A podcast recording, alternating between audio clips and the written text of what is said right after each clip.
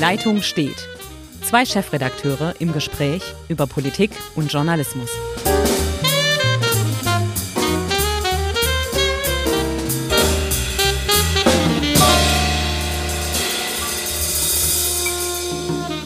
Herzlich willkommen zu einer neuen Folge Die Leitung steht. Heute sind wir mehr oder minder im Homeoffice, beziehungsweise müssen ein wenig herumdilettieren, denn aufgrund von Corona fehlt uns unser, zumindest bei mir, unser Studio. Deshalb läuft alles über das berühmte iPhone. Mein Name ist Hendrik Roth, Chefredakteur der Schwäbischen und auf der anderen Seite ist Uli Becker, Chefredakteur der SWP. So ist das und wie man schon gehört hat, wir dilettieren ein wenig weil wir natürlich auch mit den Corona-Folgen beschäftigt sind. Unsere Redaktionen lehren sich, die allermeisten sitzen im Homeoffice. Wir versuchen natürlich die Technik so gut wie es möglich ist am Laufen zu halten, aber das stellt uns natürlich auch vor Herausforderungen, weil das manchmal genau. gar nicht so einfach ist. Und es ist auch nicht so einfach, weil immer mehr Menschen, das ist, glaube ich, auch schon der erste Punkt, immer mehr Menschen ins Homeoffice wandern. Das äh, stellt unsere Leitung jetzt nicht nur unsere hauseigenen Leitungen, sondern also insgesamt die Infrastruktur, die digitale Infrastruktur vor Herausforderungen, ähm, die nicht so einfach sind. Nicht umsonst wurde ja schon gebeten, dass Netflix jetzt seine Filme nicht mehr in der gewohnten Qualität streamt, um etwas Last von den Leitungen zu nehmen. Also unser Leben. So ist es. Unser Leben. Bei mir kann ich nur mal ganz kurz sagen, bei uns gab es zu Hause echt beinahe Krieg, als Netflix das noch nicht gemacht hat. Ich habe nur gerufen, wer ist hier alles online und so weiter, weil ich tatsächlich was in Netflix gucken wollte, aber das hat, hat nicht hingehauen. Ja, also das, also unser Leben verändert sich ja in gewisser Hinsicht dramatisch, weil wir auch ähm, in dieser Krise eine Veränderung im Bereich der Arbeit erleben, die ja vielleicht ohne Krise noch Jahre gebraucht hätte. Wir merken plötzlich, man kann im Homeoffice arbeiten, man kann durch die modernen Kommunikationsmittel, ich sage jetzt nur ohne Werbung zu machen, WhatsApp oder Slack, man kann miteinander in Verbindung bleiben, man kann sich über den Bildschirm äh, zu Meetings treffen, man sieht sich und meistens funktioniert das auch sogar ganz gut. Also es gibt inzwischen alle Möglichkeiten, auch über das Homeoffice zu arbeiten.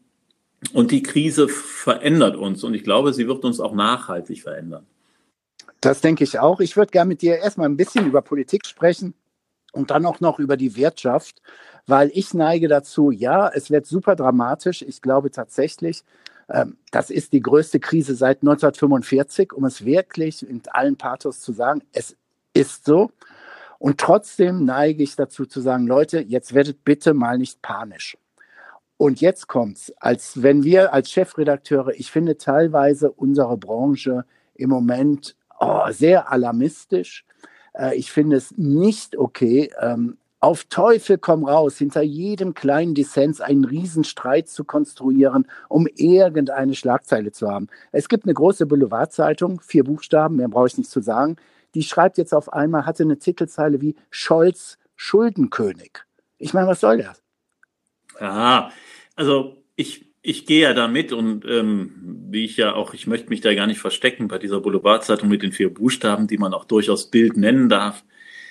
Da habe ich ja mal gearbeitet und ähm, stehe auch immer noch zu dieser Tätigkeit, aber ich muss sagen, im Moment ähm, ist es wirklich nicht mehr alles nachvollziehbar, vor allem im Hinblick darauf, dass wir alle in einer Krise stecken. Und ich möchte gar nicht, das hört sich jetzt nach so Politiker bla bla an und da, ich glaube, ich sind wir beide unverdächtig, dass wir das so nachplappern ähm, würden. Aber es ist natürlich so, dass man in so einer Krise den richtigen Weg tatsächlich erst finden muss. Ja. Manches war einfach nicht absehbar, manches muss man erst versuchen. Und dass man da dann nicht an jeder Stelle immer ähm, gleicher Meinung sein kann, das ist ja klar. Und der eine prescht vor, wie der Söder, äh, der Laschet zögert noch, aber warum sollen die beiden sich nicht auch mal bei einer Aussprache oder bei einer Entscheidung in den Haaren liegen und um den richtigen Weg streiten? Also das ist ja, deshalb bricht ja die Welt nicht auseinander und am Ende kommt ein Ergebnis raus. Und wir streiten uns auch alle. Wir sagen ja auch in der ja. Fraktion, wieso machen wir das jetzt? Sollen wir die Leute nach Hause schicken? Wie können wir irgendwie arbeiten, dass die Arbeit weiter gesichert ist? Wie gehen wir mit unseren digitalen Geschichten um? Auch wir streiten über den Weg. Ja. Und ähm, das muss man auch der Politik zugestehen. Und ich, oder um das, um auf die eigene Branche nochmal zu schauen. Wir haben das Problem, dass wir ständig neue Nachrichten generieren müssen. Und aber ich weiß nicht, ob wir jetzt unbedingt Nachrichten generieren müssen, die dann beschäftigen. Alle sind sich nicht einig. Es gibt nur Streit. Ja. das finde ich irgendwie im Moment ist nicht der passende Augenblick. Da bin ich nämlich komplett bei dir. Ich finde auch, jetzt ist die Stunde gekommen, seriös zu berichten und auch vernünftig einzuordnen. Ähm, du hast gerade schon diesen äh, Streit in Anführungszeichen Söder-Laschet gebracht. Ja, ja, die sollen, haben sich offensichtlich in der Schaltkonferenz gefetzt. Es sind Ministerpräsidenten, beide von zwei großen Bundesländern. Jeder hat natürlich weiterhin seine Interessen, aber am Ende des Tages, finde ich, ist da aus dieser Konferenz der Ministerpräsidenten mit der Kanzlerin sehr, sehr richtigen, richtige Entscheidungen entwachsen. Und wer sich dann mal dort gefetzt hat, es soll ja auch die Schwesig mitgemacht haben und so weiter und so fort, die sich dann einen Tag später wieder ein bisschen moderater und so. Ich finde, ja, das kann man festhalten und meinetwegen für die wirklichen Feinschmecker auch äh, wirklich nochmal abdrucken und sagen, so, da gab's. Aber im Grunde und Ganzen, das haben wir ja noch in einem der letzten Podcasts fast in Frage gestellt. Da haben wir gesagt, der Föderalismus funktioniert so nicht. Gestern, beziehungsweise am Sonntag, hat er gezeigt, er funktioniert. Ja, er funktioniert. Er ist zu Lösungen gekommen, die, glaube ich, jetzt unabdingbar sind, die zwar einen gewissen Einschnitt in unsere Freiheiten äh, äh bedeuten, aber es gab halt eine einheitliche Meinung, es gab einen einheitlichen Weg und das ist ja das Wichtige. Und auch der eben äh, genannte Schuldenkönig Olaf Scholz, der hat jetzt gesagt, okay, schwarze Null ist ohnehin ähm, äh, kein Thema mehr. Wir packen jetzt eine Bazooka raus aus. Und diese Bazooka ja. hat es in sich. Also dieses Hilfsprogramm, das insgesamt mit allen Garantien, mit allen Kreditzusagen und mit allen direkten Hilfen über eine Billion Euro betragen soll. Also ja. wir reden über 1000 Milliarden. Da kann man jetzt nicht mehr sagen, da zögert einer oder das ist irgendwie äh, ähm, nicht kleck, äh, nicht klotzen, da, äh, nicht kleck, äh, halt langsam. Das ist wirklich klotzen und nicht kleckern. Entschuldigung. Das, und, und da finde ich, sind die Vorwürfe dann, ja klar ist er jetzt ein Schuldenkönig. So viel Schulden hat noch nie ein Finanzminister gemacht, aber es gab auch noch nie einen Finanzminister, der in so einer Lage war. Ja, und ich finde, jetzt relativieren sich auch ein paar Sachen und so weiter. Ähm, ich möchte mal auf die rechtsradikale AfD eingehen. Was haben die alle gezetert und so weiter in der Migrationskrise mit einem offen rassistischen Diskurs? Ja, es hat ein paar Milliarden gekostet, den Flüchtlingen zu helfen. Und es gibt weiterhin Probleme. Nichtsdestotrotz, im Großen und Ganzen ist das alles im Griff. Wir reden von einer einstelligen Milliardensumme. Jetzt, du hast nämlich vollkommen recht, reden wir von 1,1 bis 1,2 Billionen. Wir reden von ganz, ganz was anderem. Und das muss einfach in meinen Augen richtig eingeordnet werden, damit man auch den Leuten definitiv diese Angst nimmt, dass morgen die Welt komplett untergeht. Ja, wir sind in einer richtig, richtig schwierigen Situation. Aber ich glaube, dieser Staat, wie auch im Übrigen die Europäische Zentralbank, machen ihren Job und schmeißen richtig viel Geld auf den Markt. Ja, und ich glaube auch, wenn Gesellschaften die Möglichkeit haben, diese Krise zu überwinden, dann sind das Länder wie wir, wie Deutschland, sicherlich auch wie Südkorea, die die Krise auch sehr gut handeln. Also wir sind in der Lage, das zu überwinden und man sollte dann doch auch mal gucken, dass man eine gewisse Zuversicht verbreitet. Und das heißt nicht, dass wir nicht ernst nehmen, was, was mit kleinen Betrieben und, und mit, mit Arbeitnehmern passiert. Wir, Hendrik, ich weiß es nicht, wie dir geht, auch unsere Branche guckt im Moment ähm, in den Abgrund. Also wenn, ja, wenn, ja, ja. wenn, wenn, wenn jetzt, wenn jetzt, wenn jetzt uns auf, auf lange Zeit alle Anzeigenerlöse wegbrechen, weil die Geschäfte äh, geschlossen bleiben, weil die Werbetreibenden einfach sagen, wir, wir schalten keine Anzeigen mehr, dann ist auch diese Branche irgendwann an der Stelle, wo etliche Verlage sagen müssen, wir müssen aufgeben, wir müssen unsere ja. Leute entlassen. Also uns trifft das alle miteinander. Und trotzdem sage ich, hat dieses Land die größte Chance, das gut zu überstehen und wieder in die Füße zu kommen. Wie übrigens auch die ganze Welt. Dieser Virus wird nicht ewig bleiben. Er wird uns Wachstum kosten, er wird uns viel Geld kosten, er wird ganz schlimm Menschenleben kosten, das Schlimmste überhaupt. Aber ich glaube, wir können das schaffen. Ja, und ich habe hier im Vorfeld unseres Podcasts mal konkret die Zahlen aufgeschrieben, weil manchmal ein Hörer schon mal gesagt hat, ja, ihr redet ja immer schön daher, klingt alles wunderbar, aber es stimmt ja alles nicht. Deshalb, ähm, ich hoffe, du bist bereit. Ich habe jetzt mal alles aufgefächert, was Stand heute beschlossen ist, und zwar von der Bundesregierung, von der EZB und von Baden-Württemberg. Mhm. Ich versuche es mal schnell verständlich.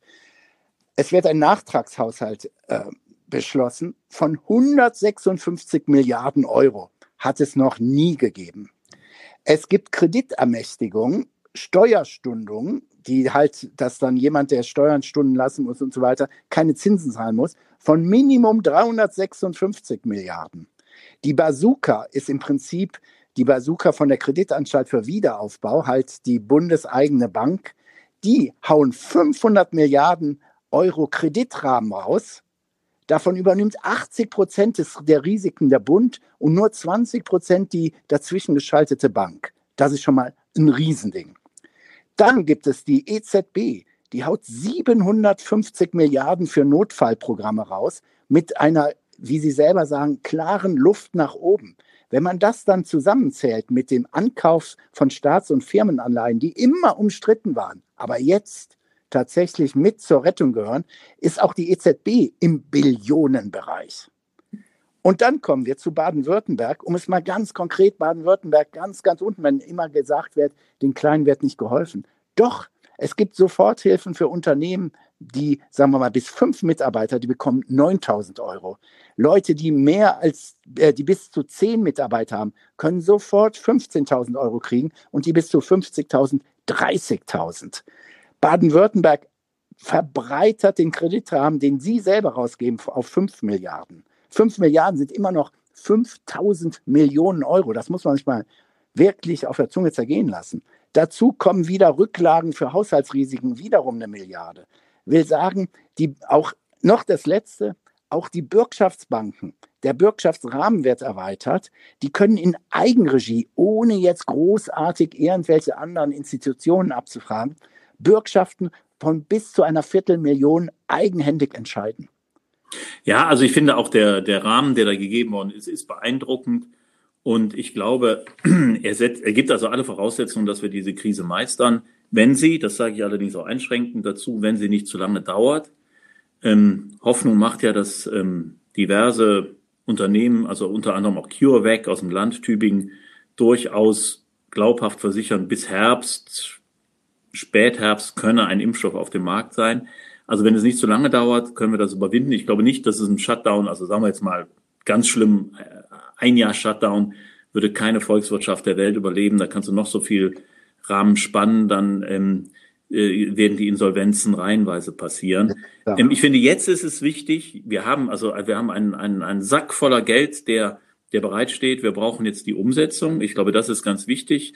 Ähm, den Kleinen wird geholfen, bei den Kleinen muss es jetzt auch ankommen und ich sehe das hier jetzt auch in Ulm. Es geht vor allem, wir haben Gastronomen, die sich zusammengetan haben, die Kleingastronomen, die Briefe schreiben, die sagen, naja, wir, wir, wir brauchen jetzt, wir müssen jetzt die Miete zahlen, wir müssen jetzt noch den Koch zahlen, den wir noch haben, wir müssen jetzt die laufenden Kosten zahlen. Und das ist halt oftmals so, das sind kleine Unternehmer, junge Unternehmer, die am, am Beginn eines Unternehmerlebens stehen und die im Grunde genommen, wenn sie keine Einnahmen haben, innerhalb von wenigen Tagen äh, selbst den Wareneinsatz nicht mehr zahlen können. Und die brauchen Unterstützung, sonst geht natürlich das bunte Leben unserer Städte vor die Hunde. Ähm, wir werden das nicht alles erhalten können, das ist klar, aber wir müssen dringend auch dafür sorgen, dass das jetzt umgesetzt wird. Und das ist ja nicht so einfach. Wenn da fünf Milliarden liegen, irgendeiner muss einmal prüfen, einmal genehmigen, einmal verteilen. Ähm, und das ist jetzt extrem wichtig, dass das passiert. Ja, ich finde ganz ehrlich, das ist auch jetzt schon für dieses Mal das Schlusswort. Ich finde nicht, dass wir jetzt noch andere Themen großartig, wir könnten über den Flügel der AfD reden. Äh. So what? Lass die Nazis Nazis sein im Moment in dieser Phase. Sie zeigen ihre Inkompetenz jetzt jeden Tag. Wichtig ist, dass einfach auch mal von uns als Beobachter ein Signal rüberkommt. Leute, es ist sehr, sehr schwierig, aber wer, wenn nicht wir? Genau. Wer, wenn nicht wir, soll das schaffen? Und ich glaube auch, wir schaffen das. Ähm, es wird uns, wie gesagt, ich glaube, es wird an vielen Stellen auch, auch Leben verändern, vielleicht auch zum Positiven verändern, ähm, weil das geht ja genauso. Ähm, alle meine Abendtermine gibt es nicht mehr. Mein Kalender war voll bis oben hin und jetzt ist er leer. Also man ist im Büro und arbeitet, aber es gibt keine Abendtermine mehr, dass man Meetings hat oder dass man im Rathaus ist oder dass man sich mit Politikern zusammensetzt. Alles gestrichen, also besinnt man sich auf seine Familie und manchmal ist das vielleicht auch nicht das Schlechteste. Alles klar. Und wir machen den nächsten Podcast vielleicht noch in dieser Woche, wer weiß. Ansonsten halt in einer Woche. Wünsche dir eine gute Zeit, bleib gesund und grüß mir deine Redaktion. Hendrik das Gleiche und allen unseren Hörerinnen und Hörern auch das Gleiche. Bleibt gesund und ähm, Kopf hoch, wir kriegen das hin. Alles klar, bis die Tage. Ciao, ciao.